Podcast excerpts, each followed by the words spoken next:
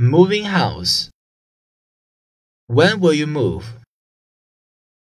I promised to help my sister move her house this weekend. Have you moved into your new house yet? We just moved in yesterday, actually. Have you thought of moving at all? How is your new house going? Your new house is very comfortable.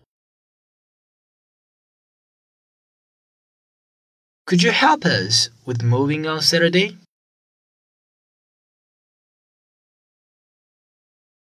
He is anxious to get into the new place.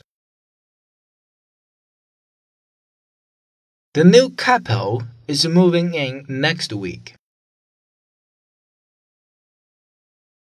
Congratulations on your move. Because we had to move on short notice. We had to give the pet away. We haven't told our friends yet. We're moving to London.